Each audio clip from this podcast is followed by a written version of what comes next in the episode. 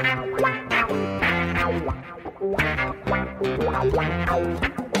dois na barreira, correu, o rei atirou. Gol! O cara marcação, sambou pra lá, sambou pra cá, botou na frente a. Olha o Santos chegando a chance de mais um gol. Gol! Neymar pode bater de primeira.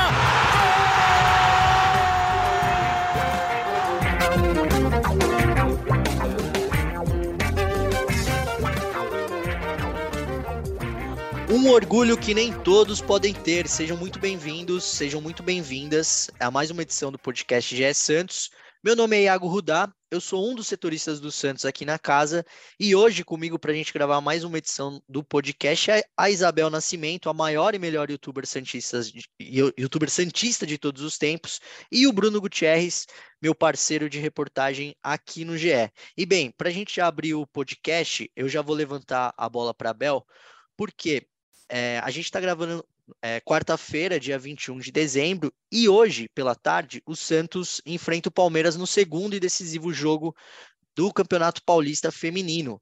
É, o primeiro jogo, que foi realizado em Santo André, o mando era do Santos, o Santos não pôde jogar na Vila por uma questão é, que o gramado do, da Vila Belmiro está sendo reformado, o Santos precisou jogar essa partida em Santo André, tomou o gol no último minuto e perdeu o jogo, agora precisa vencer no Allianz Parque para ficar com o título. E quem estava lá em Santo André é, foi a Isabel Nascimento. E aí vocês já entendem por que, que o Santos foi derrotado, né?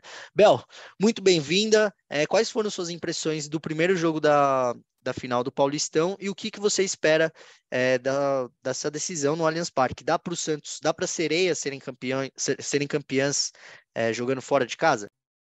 Um bom dia, boa tarde, boa noite, Iago, Bruno a todos e a todas que estão nos ouvindo. Primeiro, eu queria que você retirasse essa ofensa, entendeu? Pra gente conseguir começar o próximo ano aí é, com a Isabel podendo assistir os Jogos do Santos, né? Cara, eu acho que assim, primeiro tem que falar que eu não sou uma total é, conhecedora do futebol feminino, acho que também eu acompanho muito mais como, vamos lá, um turista, né? Acompanho o jogo aqui, o jogo ali, então não dá para falar tão é, de maneira tão aprofundada sobre, sobre o futebol feminino, mas uma visão de quem estava assistindo uma partida, né? Ali eu, eu senti muito um Palmeiras bem soberbo, sabe? Acho que não sei se vocês assistiram a partida, mas assim, parecia que o Palmeiras estava a qualquer momento ele conseguiria terminar com aquela partida, a qualquer momento ele conseguiria é, fazer o que ele quisesse com aquela partida, e foi o que ele fez, né? No fim da partida ele fez o gol. Só que eu senti um Santos, por exemplo, assim, claro, para mim uma ótima partida da Cristiane, teve alguns erros de passe, é claro, mas uma Cristiane extremamente irritada no segundo tempo, quando tira a Taizinha, lascou. Porque assim, a Cristiane e a Taizinha se dão muito bem, se dão assim, é uma sintonia dentro de campo. Mas eu queria destacar também uma excelente partida da, galera, da goleira Camila. Cara, eu gostei muito também da, da zagueira. Agora eu vou pegar o nome certinho para você que eu falava. Nossa, a zagueira de, chuteira verde jogou de maneira excelente também. A Jane, meu Deus, a Jane é muito boa, ela é surpreendente a ponta do Santos. E eu acho que assim, a substituição, quando você coloca a Kathleen, e eu fui com duas amigas extremamente conhecedoras aí do futebol feminino, e elas falando muito da Kathleen, né? Putz, a Kathleen é, acaba com o jogo de ritmo e tal. E de fato, a Kathleen hoje eu acho que seria muito um. um não sei com quem que eu posso comentar aqui, mas é, talvez um Sanches, um Sanches numa má fase. É claro que a Kathleen é muito mais importante para o futebol feminino do que um Sanches, mas eu vejo muito um jogador que foi muito importante, mas, cara, como a Kathleen muda o ritmo, assim, você tira a Taizinha, coloca a Kathleen, é outra coisa, a Kathleen, de fato, não consegue continuar as rodadas, as jogadas, não achei o Santos mal, eu achei o Santos muito mais desorganizado, e eu achei o Palmeiras um pouco agressivo ali, principalmente tanto a Gabi como a Bia Zenerato, extremamente jogadas duras em cima do Santos, então foi essa a minha análise. É possível sim ganhar hoje, não é um jogo fácil, mas o Santos fez bons jogos contra o São Paulo e enfrenta o Palmeiras assim. Também é no Allianz, eu acho que isso acaba sendo um demérito para o Santos de não ter jogado na Vila Belmiro, mas também a gente torce aí, assim, eu torço e não torço, né? Queria que tivesse estádio lotado para valorizar o futebol feminino, mas pensando no Santos, numa quarta-feira, três e meia da tarde, espero que não esteja tão lotado assim para que não seja muito intimidador aí para sereias. Mas essa é a minha análise de forma geral assim da partida. Boa, Bel. Eu não consegui ver esse. Na verdade, eu vi só parte do segundo tempo. Eu vi quando o Palmeiras fez o, o gol que deu a vitória, porque no, no sábado é, teve a Assembleia Geral dos Associados lá no Santos para votar a nova Vila Belmiro. Inclusive, a gente vai falar sobre isso daqui a pouco. É, e aí eu tava, eu moro em São Paulo, eu tava voltando para São Paulo, não consegui ver o começo do jogo, mas eu vi ali os 15 minutos finais, que foi quando eu cheguei é, e vi o, o gol do Palmeiras. É, e, e, o Gutierrez, inclusive, eu até queria te perguntar também sobre isso. Tava olhando aqui os jogos do Santos no Campeonato Paulista Feminino. É, o Santos teve dois jogos que o Santos não venceu Iago, fora só... de casa. Oi. Desculpa te cortar, mas só para falar, o nome é Tayla, tá? A ah, boa. que eu queria falar. Eu sabia boa. que ia estar, e aí só para eu gostei muito do jogo da Tayla. Muito bom, Bel, muito bom. É, mas enfim, Gutierrez, eu estava olhando aqui a tabela do Santos. Tem dois jogos que o Santos não venceu no, jogando fora de casa no Paulistão Feminino. Os dois jogos na primeira fase. Um foi um jogo contra o Corinthians, o Santos perde para o Corinthians com o mando do Corinthians, e o outro é justamente contra o Palmeiras, 2 a 2 O jogo foi no Allianz Parque. É, de resto, o Santos venceu, inclusive venceu o São Paulo é, na semifinal, 3 a 2 venceu de virada o São Paulo na, na, semifinal do Campeonato Paulista. Você acredita nesse título, Gutierrez? Você acha que, que dá para sereias surpreenderem o Palmeiras no Allianz Parque e faturarem o Penta, né? Se eu não estiver enganado, o Santos está em busca do Penta, né? No Paulistão Feminino. É, salve, Sim, tá salve, Iago. Isso, salve, salve, Iago, Bel, todo mundo que acompanha aqui o GE Podcasts. Como a Bel já, já ressaltou, é a busca pelo quinto título o Santos, o time feminino, ele vinha né, nesse jejum de vitórias em clássicos. Na primeira fase, não vence o Corinthians, empata com o Palmeiras e toma uma goleada do São Paulo. Consegue quebrar isso na semifinal, é, vencendo os dois jogos contra o São Paulo. E agora está tentando quebrar esse tabu contra o Palmeiras, que ali, um pouco abaixo do Corinthians, né, vem se criando uma grande rivalidade dentro do futebol feminino. Mas como a Abel mesmo analisou, pela postura que o Santos teve, não só na final, como nos dois jogos contra o São Paulo, é, tem toda a chance de você conseguir reverter esse resultado, que não seja vencer por dois gols e garantir o título, mas que vença por um gol no, no Allianz e levar a partida é, para uma decisão de, de penalidades. O Santos tem muitas jogadoras interessantes, né? A Bel citou os casos da Tayla, da Jane. A Jane está fazendo o Pato Paulista muito bom. A Brena é, nem se fala, né? Capitão do Santos, a Bia Menezes também joga muito bem, a Cristiane é, é o, o concurso né, dentro do Santos. Acho que nunca vi uma, uma jogadora, uma atacante com 37 anos e, e, manter um alto nível como a Cristiane, né, a artilheira isolada da competição. Então, eu acho que o Santos tem muitas peças importantes que podem é, credenciar ele para reverter essa situação e conseguir o título. Fica a dúvida em relação a Taizinha, né? Que ela teve ali um problema no ombro, né? Por causa de uma, uma falta é, na, na final. Está sendo avaliada e observada diariamente pelo departamento médico. A gente não sabe se ela vai poder jogar ou não. Mas fica essa expectativa que ela possa jogar justamente para não tirar tanto ritmo é, do jogo como a Bel citou, né, porque a gente sabe que a Kathleen ela tem um, uma outra dinâmica de jogo e realmente tira um pouco ali é, da velocidade na, na parte de criação né, do Santos. O Santos, quando pega a bola com a Taizinha e a Cristiane, às vezes aproxima para fazer uma tabela, uma jogada rápida, a gente vê que o Santos desenvolve o ataque muito mais rápido. A gente torce para que a Taizinha tenha condições realmente de começar essa partida e o Santos consiga é, reverter essa vantagem. Ô, Bruno. Agora, oi. Não, eu queria saber sua opinião. Você acha, você concorda comigo desse sentimento de soberba do Palmeiras? Porque pelo menos quando eu estava lá, eu senti muito isso, sabe? Tipo, um time agressivo, faltoso. É, até não sei se é porque ah, somos os campeãs, né, da Libertadores e tal, talvez um pouco de esse campeonato não valha tanto para nós, mas queria saber sua percepção se eu estou muito torcedora. Eu, eu, acho que tem um pouco de torcida na questão em relação a achar que é, que é soberba, mas realmente foi um jogo um pouco agressivo, né? É, é, uma postura do Palmeiras que a gente não tem acostumado tanto a ver, né? Dentro da própria Libertadores a gente viu o Palmeiras jogando um jogo mais limpo, mas realmente foi um jogo um pouco mais é, pegado, é uma, uma postura um pouco estranha do Palmeiras. Eu não sei se é soberba, é, pelos títulos que o Palmeiras acumulou né, no, no feminino nessa temporada, em relação a, ao grau de importância do Paulista. Mas realmente foi, foi um jogo é, mais pegado. E, e, sobre a questão do estádio, é, que até o Iago citou no, no, início da fala, antes da pergunta para a Bel, tem muito torcedor do Santos que tem reclamado que o, os, tanto o feminino quanto a base não poder disputar a, as, as suas partidas decisivas na Vila Belmiro e quanto isso pode ter pesado é, numa eliminação ou numa perda de título. Você teve o Sub-15 jogando em Barueri e perdendo para o São Paulo, o Sub-17 jogando em Barueri e perdendo para o Palmeiras, o Sub-20 jogou na Vila Belmiro e ganhou do Corinthians, é, o feminino foi é, jogar em Santo André, né? Santo André? Foi Santo André, não foi, Bel? Foi, foi Santo André. Sim, só para te complementar, uma boa audiência ali, né? Uma... Tinha bastante gente, acho que, sei lá, estádio minúsculo, minúsculo, minúsculo, estádio Sim. de, nossa, sei lá, quanto que cabe ali?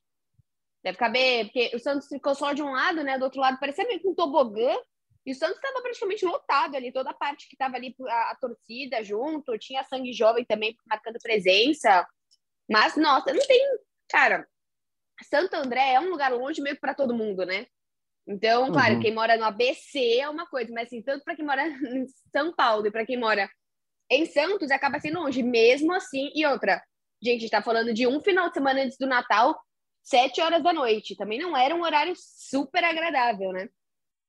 É, você pega a comparação de jogar em Santo André e jogar na Vila Belmiro como foi o Paulista, né? No Sub-20, a Vila Belmiro estava muito cheia para acompanhar né, é, o, o, time sub-20. Então tem esse peso também. E até as categorias menores, se não me engano, o sub-13 foi jogar a partida decisiva contra o Palmeiras na final do Paulista em Santana de Parnaíba. Então tinha mais torcida do Palmeiras do que do próprio Santos na, na, no jogo decisivo. O Santos acabou perdendo o Palmeiras nos pênaltis. Então essa, essa questão do estádio do Santos não poder usar a Vila Belmiro para grandes jogos de decisões do feminino e da base também é, irritou um pouco o, o, torcedor do Santos. E por falar em Vila Belmiro, é, acho que o Guti já está levantando a bola aqui para eu puxar o próximo tema, que se a base e o feminino não estão acostumados a, a jogar na, na, no, no futebol, na Vila Belmiro, o profissional muito em breve também vai deixar de jogar na Vila Belmiro. Por quê? Porque no último sábado, inclusive, fazer um rápido parênteses aqui.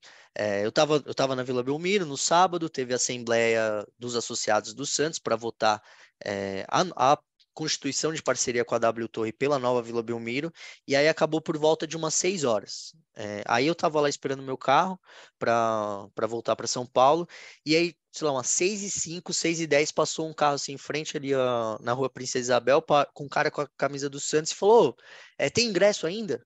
Aí a gente, pô, ingresso? Do quê? O que, que esse cara tá falando, né? Aí ele pegou e falou, pô, do jogo.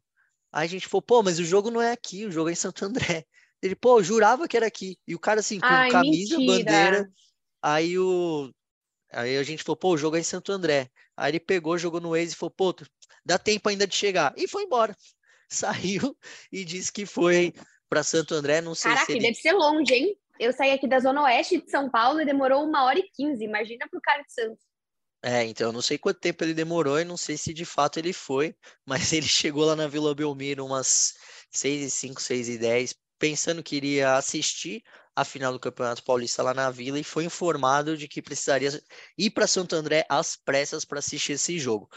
Bem, é, dito isso, é, eu estava eu tava na vila para fazer a, a, cobertura da Assembleia e com aprovação de 4.672 dos quase, 4, dos quase 5 mil votos, dos quase mil associados que votaram, é, o Santos, enquanto comunidade, disse sim é, parceria com a W Torre para a construção de uma nova Vila Belmiro. A gente já falou um pouco sobre isso aqui, é um estádio com capacidade para 30.108 pessoas, e para que, que o estádio aconteça, é, ao, ainda restam alguns passos. O que foi votado no último fim de semana foi o seguinte: o, o, o Santos deu aval para o comitê de gestão sentar com a W Torre trocar minutas de contrato e assinar um contrato de parceria com a, com a construtora para que a atual Vila Belmiro seja derrubada e uma nova arena seja construída é, no terreno que pertence ao Santos. Como que isso seria feito?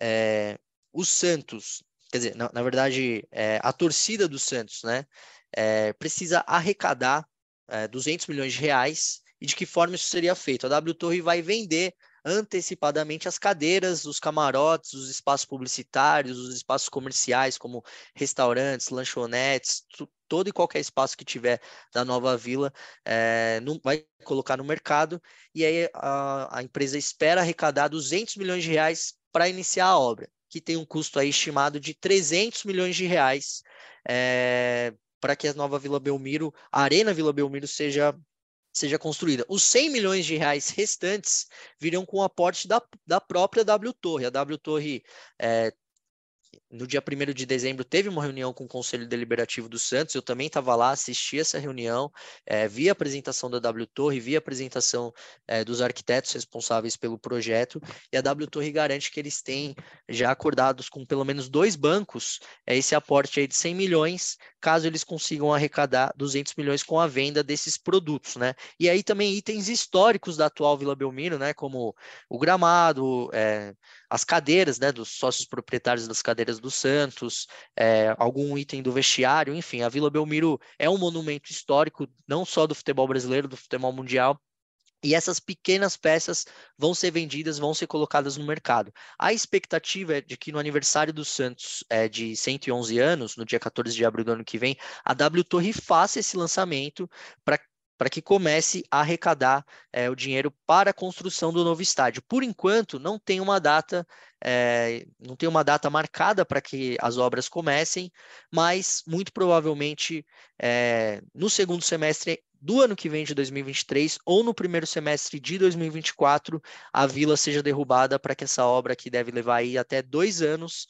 seja iniciada. Então, meus amigos, se você ainda não teve oportunidade de conhecer a Vila Belmiro, ou se você faz tempo que não foi para Vila Belmiro, aproveite o Santos jogando no Campeonato Paulista, aproveite o Santos jogando na Copa do Brasil e na Copa Sul-Americana, porque a gente não sabe até quando a gente vai ter essa atual Vila Belmiro.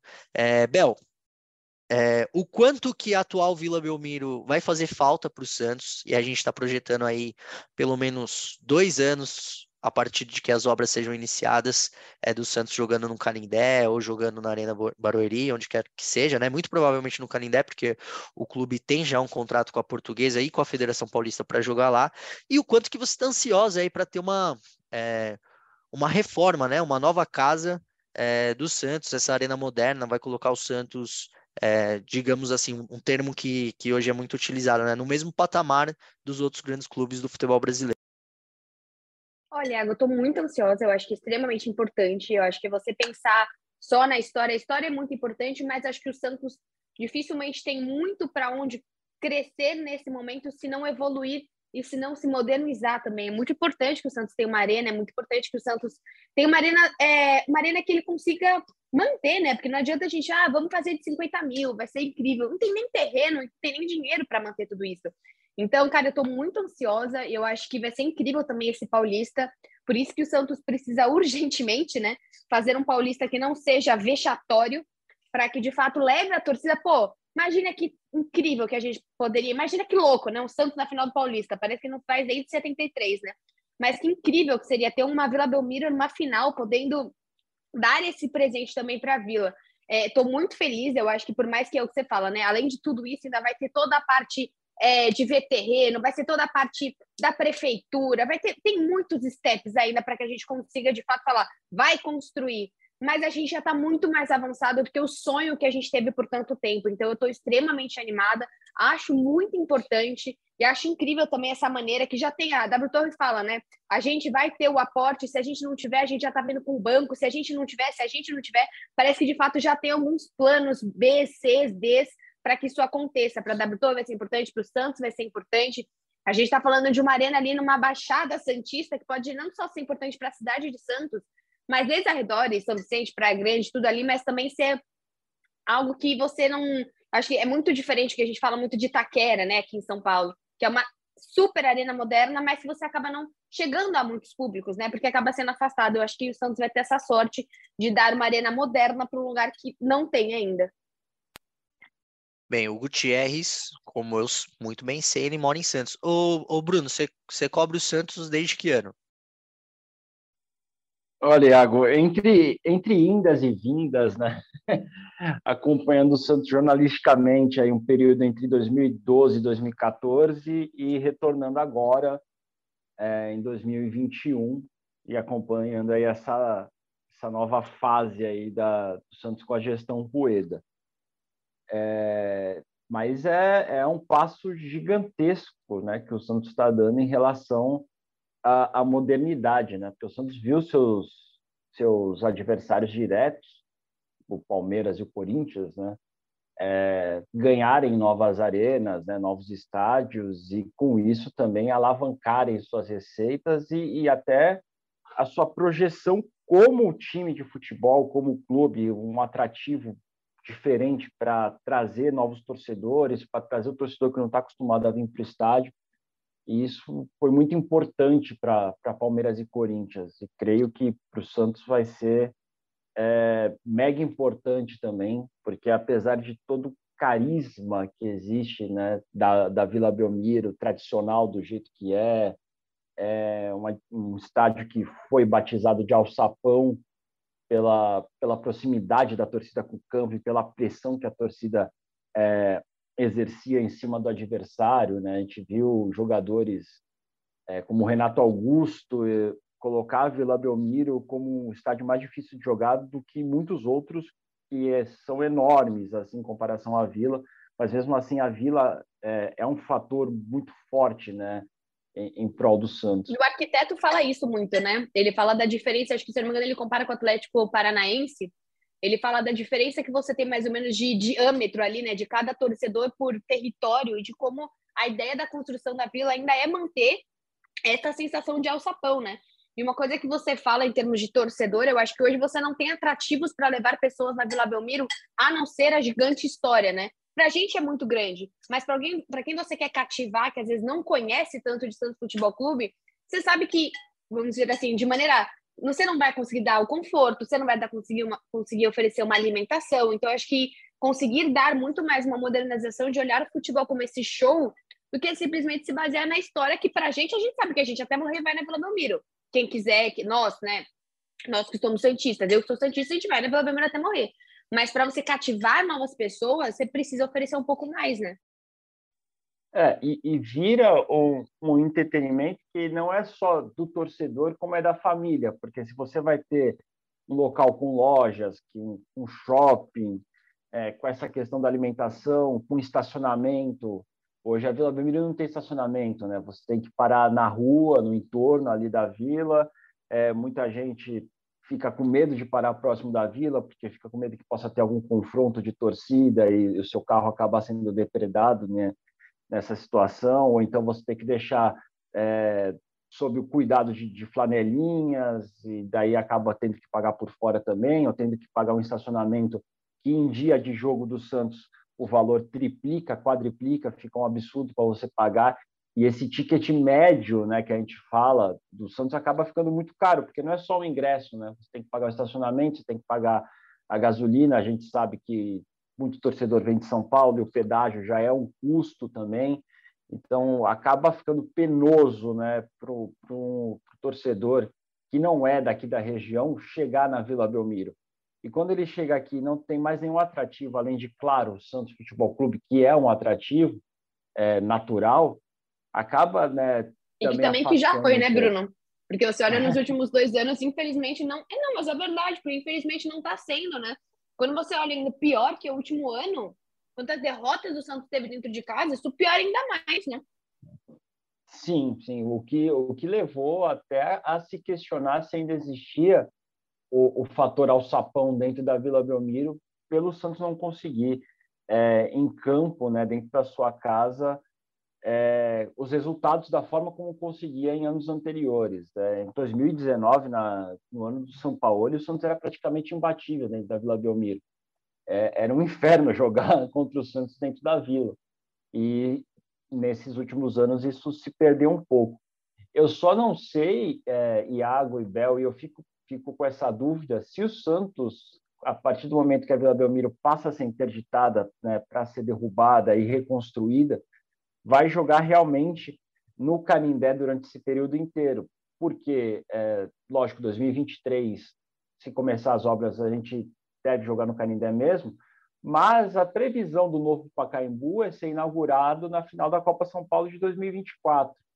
E daí, se tem o Pacaembu, passa a ser aí um outro atrativo também para o Santos poder negociar e mandar jogos, porque, lógico, a empresa que gerencia o Pacaembu também vai querer é, ter o Santos é, por esse período para trazer também é, mais gente né, para o novo complexo que vai ser ali é, no, no estádio da capital. Bem, seja no Pacaembu ou seja no Canindé, o fato é que muito em breve é, a ordem do Santos vai ser um pouco invertida, né? Porque vai ser a torcida do Santos da Baixada Santista que vai ter que subir é, para a capital para assistir o Santos e não o inverso, né? Que é como tradicionalmente acontece. Por enquanto, o que a gente sabe do Canindé é que o Santos uh, assinou um contrato com a Portuguesa e com a Federação Paulista. O Canindé está passando por uma série de reformas para atender a imprensa, para atender os dois times. O gramado está sendo melhorado, a iluminação está sendo melhorada, os acessos ali no bairro do Canindé. É, quem já assistiu o jogo lá no estádio da Portuguesa sabe que não é assim, o entorno ali é, é bem velho, a portuguesa teve uma série de problemas aí financeiros nos últimos anos, está voltando é, em 2023 para a Série A1 do Campeonato Paulista, mas ainda não tem divisão no Campeonato Brasileiro.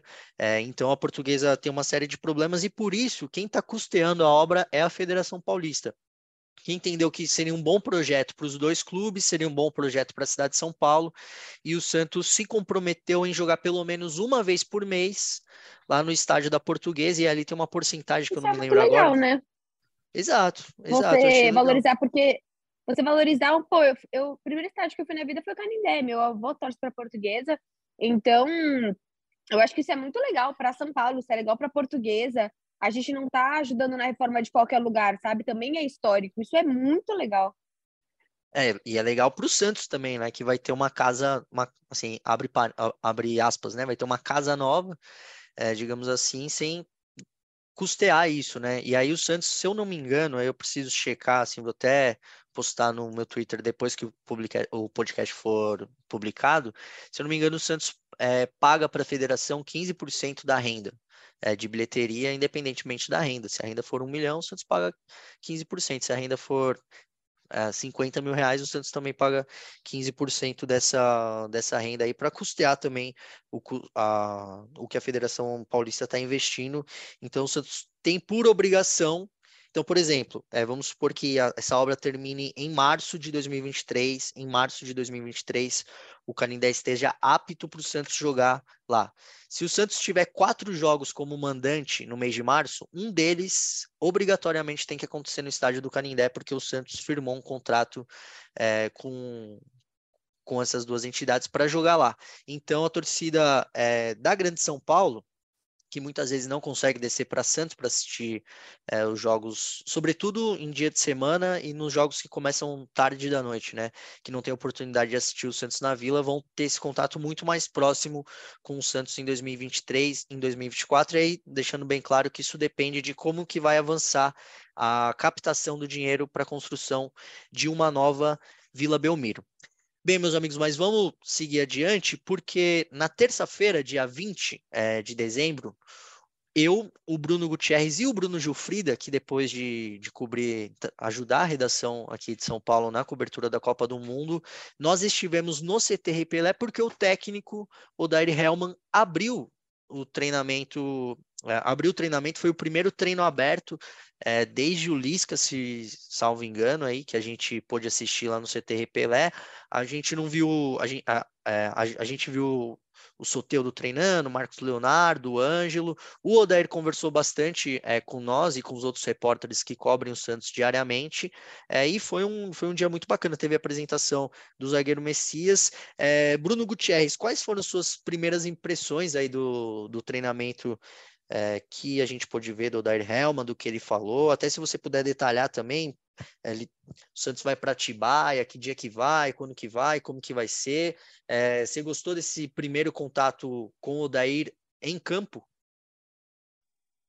Cara, Iago, é, eu, eu gostei bastante, porque é, é uma relação diferente que o, que o Odair tenta criar é, com a imprensa, porque mesmo com Lisca, e o Lisca é, sempre foi um cara muito espontâneo, sempre gostou muito de falar, entrevista coletiva principalmente, né? Gostava muito ali da resenha, de ficar falando, mas nos treinamentos, quando ele abriu para a imprensa, ele não teve contato nenhum com a imprensa.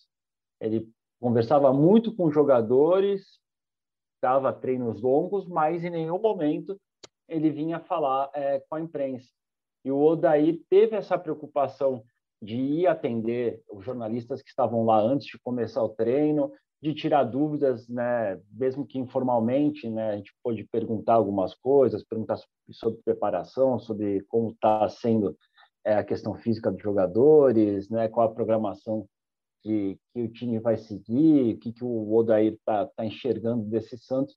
Isso foi bem interessante porque deixa uma coisa transparente, né? Não fica é, aquela relação às vezes conflitante, né? De, de time, imprensa e a imprensa às vezes é tratada como vilã quando o time está em má fase, enfim. E o Odair está tentando construir então uma, uma relação é, positiva, né? É, lógico que ele deixa claro, quando puder, a gente vai abrir os treinos. Quando eu precisar treinar alguma coisa mais específica, é, eu vou fechar e daí vocês vão compreender. É, às vezes pode ter algum jogador que pode estar machucado e a gente não, não quer que vocês saibam. Então vocês vão descobrir pelos meios que vocês têm. Mas enfim, tudo bem claro e bem direto, né? E o Odair, né? Você mesmo Iago, acompanhou tudo, falou algumas coisas mas o mais importante, é, eu acho, nessa questão de pré-temporada, é a viagem do Santos para Atibaia. Né? Ele explicou que o Santos, muitos clubes vão entrar em recesso agora na véspera do Natal e só vão voltar depois do Ano Novo e o Santos não. O Santos ele folga sábado, domingo e segunda, volta na terça, treina de novo até quinta e depois sexta, sábado, domingo e segunda de folga de novo. Então, o Odair vê é, numa viagem para Atibaia, o Santos vai na terça-feira, dia 3, volta domingo, dia 8, e vê nessa viagem a chance dele estar tá perto do cara, para não só para unir o grupo, mas para o cara se alimentar melhor, para o cara se preparar melhor. Ele falou: os jogadores vão vir de quatro dias de folga, curtindo o ano novo. Daí, claro, ele come, ele bebe, né? não tem uma coisa tão é, regrada quanto no dia a dia do clube. Então ele quer ter esses cinco dias aí só com jogadores para botar todo mundo na linha de novo e deixar todo mundo bem antes da semana decisiva de preparação é, para o início do Paulista. E nesse período que ele vai estar tá em Atibaia, ele também disse que quer fazer um jogo treino já para sentir como está o time, né? Nesses primeiros dias aí e nesse treino que a gente pôde acompanhar, ele está mais treinando situações de jogo, como ele mesmo é, explicou. Não tem nenhum esboço de time, ninguém que pode ser titular já na estreia do Paulista ou não, que vai ter condição ou não. Ele está mais vendo a movimentação dos jogadores, sentindo como está cada um e sem tentar forçar, né, o jogador. O Rodrigo Fernandes, por exemplo, na terça-feira de manhã, ele não estava no gramado porque ele estava fazendo um treino de fortalecimento muscular específico dentro da academia. É, justamente para o jogador não forçar demais e acabar aí é, numa pré-temporada com a perna pesada e tudo, acabar ocasionando alguma lesão, tirando o jogador é, do início da pré-temporada é, de uma forma desnecessária, né? Então o Odair está tomando todos os cuidados para o time se apresentar nas melhores condições físicas possíveis para a estreia do Campeonato Paulista. Ele disse que não acredita que o time não vai estar 100% fisicamente para o Paulista, não tem como, né? É, porque apesar de serem aí um pouco mais de 20 dias de preparação, tem essa pausa de Natal, essa pausa de Ano Novo. Então, o jogador, lógico, ele não vai chegar a janeiro voando, né? Mas ele acredita que com os jogos, com o tempo de trabalho, a equipe vai chegar naquele ritmo que ele deseja mas ainda hein, sem dar nenhuma pista né, sobre o que a gente vai efetivamente ver do Santos em campo é, nessa estreia do Campeonato Paulista. Bem, uma coisa legal que o Odair falou, e até para levantar a bola para Bel, é, a gente está a gente não, né? O Santos está vivendo uma indefinição é, de Ângelo e Marcos Leonardo porque eles estão convocados para para defender a seleção brasileira no Sul-Americano Sub-20, a apresentação é, dos convocados para essa competição está marcada para o dia 5 de janeiro. Só que é, o presidente Rueda já deixou bem claro que não pretende liberar a dupla caso a CBF aceite o pedido do Palmeiras pela liberação do Hendrick e do Giovani por uma questão de isonomia. E aí eu acho que o presidente Rueda está completamente certo. Sim, tem que ser igual para todo mundo. É, o Palmeiras, o Flamengo, o Corinthians, seja quem for, não pode ser beneficiado perante os demais, até porque Ângelo e Marcos Leonardo é, são aí os titulares do ataque do Santos. Só que o Odair, é, ele falou lá para a gente que ele entende também o lado dos garotos, porque os garotos querem defender a seleção. É, tipo, se faz parte do sonho deles, faz parte é, do projeto de carreira deles. É um momento importante é, para os dois defender o, a seleção brasileira. E ele falou assim: olha, que a decisão fica muito mais na mão do Rueda, porque é uma coisa de, de bastidores. Só que se depender dele, e ele até falou assim: olha, eu já estou trabalhando para começar o Paulista sem os dois. Não sei como vai ser, mas na minha cabeça eu já estou pensando em como montar esse time na, na hipótese de eu não ter é, Ângelo e Marcos Leonardo para as oito primeiras rodadas do brasileiro do Paulistão, porque até onde vai o Sul-Americano Sub-20. Bem, Bel, se o Santos não tiver Ângelo e Marcos Leonardo, como que você montaria o ataque do Santos? É, para esse início de, de temporada? Você jogaria com um centroavante, aí o Santos tem o Raniel, tem o Juan Seco, ou você jogaria com o Soteudo e Mendonça, uma dupla pequenininha, mas de velocidade, de grande poder de criação? Como que você pensaria o Santos se você tivesse aí na pele do Odair Helm? Só antes, assim, eu gosto muito dessa postura do Odair e me lembra muito o caso do John, sabe? De chegar o Rueda e falar, ah, ele fica de qualquer forma, essa proposta é muito baixa. Só que você precisa pensar no, no menino também, né? No caso do John já é um homem, mas nos meninos também. Então, sim, com toda certeza, Rueda. Eu, e também eu não acho que assim, a gente tem que falar, ah, a gente vai ficar porque o Palmeiras vai ficar. Não precisa necessariamente você falar, é o Hendrick, é tal jogador. É basicamente falar que você quer, é, você quer que seja tudo de maneira igualitária, sabe? Eu acho que eu concordo muito com o Odair, porque assim, o cara, o Marcos Leonardo, ele realmente veio com outra cara, o Bruno sabe muito bem. Quando ele vai, ele faz quatro gols, Bruno, se eu não me engano. Ele vai para a seleção, tem uma goleada da seleção que ele vai muito bem e ele volta em outro nível para o Santos. De notoriedade, é, é diferente, fala. É, foram, foram uma sequência de amistosos ali, né, que a seleção brasileira fez contra o Canaã, teve um, e daí ele faz é, se não me engano, seis gols no total, né, nessa passagem em dois ou três jogos. E ele volta realmente outro, assim, é, é, é Não só ele como, como, tipo, jogador, mas também como a gente olha ele, né? Porque o Marcos, ele ficou muito na sombra do Caio Jorge por muito tempo. Ah, o Caio é isso, o Caio é isso. Ah, o Marcos não, o Marcos é só um, uma reserva. Eu acho que é muito difícil a gente falar desse ataque porque eu não sei como que o Mendonça vai chegar, não sei se, se ele vai optar por esse solteiro de meia, se ele vai optar por esse solteiro de ponta, se ele vai querer utilizar um Lucas Braga, porque na direita também a gente está lascado, porque, ok, eu não sei se o Mendonça de fato gosta de jogar nas duas pontas, mas querendo ou não, na direita você vai fazer o quê? Você vai colocar o, o Barbosa, que estava jogando como centralizado, às vezes jogando como meia, então não sei realmente o que, que o Odair vai pensar, acho que é muito da gente entender o Odair, né? Se é que ele curte um, por exemplo, o Orlando, a gente lembra muito bem quantos jogos teve que o Marcos Leonardo, Marcos Leonardo lesionou, a gente olhava para o banco, o Orlando tinha o Angulo e não levou. E você não conseguia compreender o que estava acontecendo. Então, realmente, eu não sei o que ele vai propor para esse ataque, vai depender muito mais do que a gente vai ver do Odair, mas eu gosto muito da postura dele, porque assim, o Santos pode ser uma passagem minúscula na vida do Marcos Leonardo ou do Ângelo, ou pode realmente ser um lugar para que eles, que eles queiram voltar um dia.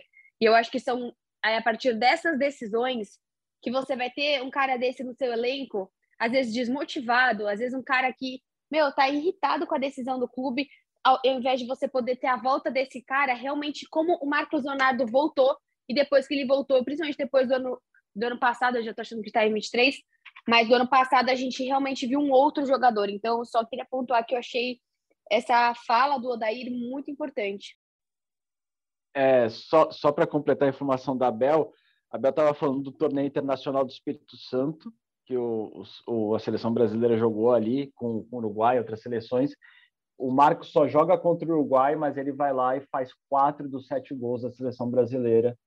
É, ah, eu acertei, naquela... então foram quatro. Eu lembrava naquela... que ele tinha feito muito gol, fez um golaço ainda, não foi, Bruno? Foi, foi o passe do, do menino do Botafogo, é, que é Matheus, se não me engano, é, que encontra ele na área e daí ele faz um gol de cobertura, né, no goleiro do Uruguai. É, é um golaço, assim, que, que o Marcos faz. Foi, é, mas foi isso, ele acabou perdendo ali o jogo do Atlético Mineiro e um outro e volta contra o Juventude, entra no segundo tempo e faz o gol da, da virada né, contra o Juventude por 2 a 1 lá, lá em Caxias do Sul. Bem, eu assino embaixo de tudo que a.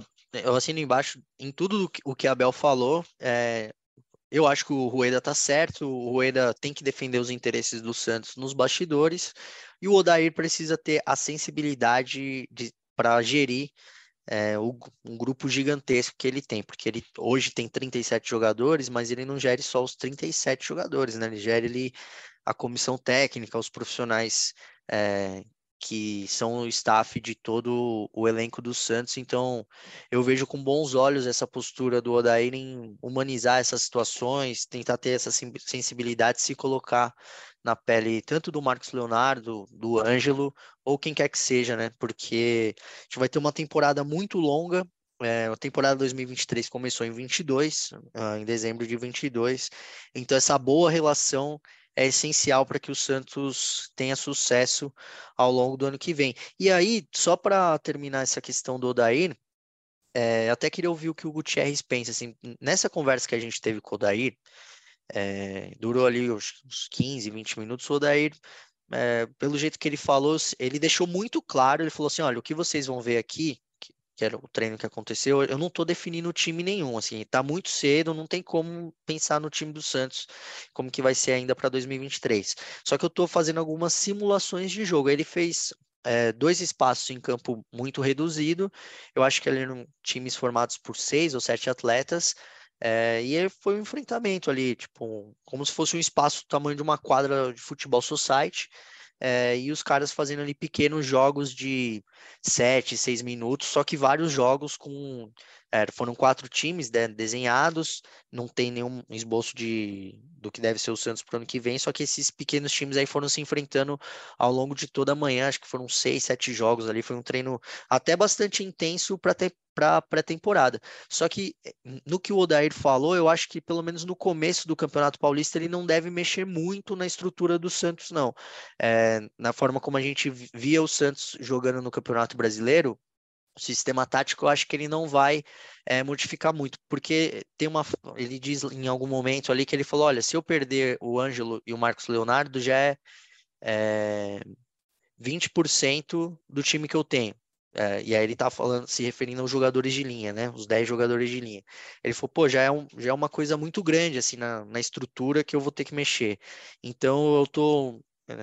Falou que estava ali um pouco preocupado tal. Eu fiquei com essa impressão. Você ficou também com essa impressão, que ele não vai mexer muito na estrutura tática do time? E aí é claro que eu imagino é, o João Lucas entrando como titular na lateral direita, o Dodi sendo titular no meio de campo, o Mendonça sendo titular no ataque. É o Messias eu não sei, porque o Michael é muito bom zagueiro, o Bauerman eu acho que é um cara meio intocável, vamos colocar assim, mas eu senti que ele não deve mexer muito na estrutura do Santos para o começo do Paulistão. Você também ficou com essa impressão, Bruno? É, eu tenho a impressão que ele, que ele vai manter, lógico, uma estrutura de jogo do, que o elenco está acostumado e aos poucos começar a, a implantar a, os conceitos de jogo dele é, mas acredito que para a estreia do Paulista a gente deve ver o Santos é, numa formação realmente mais parecida com o que está acostumado a jogar e aos poucos o, o Odair vai implantando essa, essas ideias dele de, de, recuperação de bola, de uma segurança defensiva. A gente sabe que os times do Odair, a, o Odair acaba às vezes até sendo é, rotulado como retranqueiro, mas os times do Odair têm uma segurança defensiva maior. Ele já deixou claro que ele quer melhorar a questão da, do aproveitamento em bola aérea do Santos, tanto no ataque quanto na defesa. Então, ele vai trabalhar muito essa parte, mas sem mudar a estrutura do time em campo. até porque ele fala que ele não se apega tanto à parte, à parte tática, né, ao posicionamento, ah, que vai jogar com quatro no meio campo, com três no meio campo. Ele brincou na, na apresentação dele que o esquema que ele mais gosta é o 4-4-4, ele falou tem 12 jogadores em campo, isso quer dizer que para mim a, a parte da, de, do posicionamento ali não vai ser tão importante. É, ele fala muito isso porque, por exemplo, ele citou lá fora não tem que se rotular aqui quando você joga com três volantes aqui fala que é defensivo. É, talvez seja até uma indicação do que ele pensa para o meio de campo do Santos. Mas acredito que ele possa deixar um 4-3-3, é, deixar três volantes, é, um de marcação, outros, outros dois mais de saída, arriscar um, um Rodrigo Fernandes, um Dodi e um Zanocelo, por exemplo, ou talvez recuar o Soteudo para a linha de meio de campo para jogar com Fernandes, é, Dodi e, e Soteudo, e na frente utilizar o Mendoza aberto pela esquerda, junto com o Marcos Leonardo e com o Ângelo, quando esses jogadores estiverem presentes. Mas tudo vai depender realmente né, de, das peças que ele vai ter em campo, e isso ele deixou bem claro, como você disse. É, se ele perde um, dois jogadores, como já, já estima que vai perder por causa do Sul-Americano, já tem que mexer muito na estrutura. Se eu, ele falou ainda, se eu tenho mais um, algum jogador machucado, já é 30%, então já é muita coisa, e é essa realmente a, a preocupação dele. Então, acho que ele deve manter essa estrutura e ir implantando o, os conceitos né, de futebol dele, é, conforme o time vai evoluindo também, é, não só de questão de trozamento, mas também fisicamente, para poder é, implantar um estilo de jogo que ele pensa.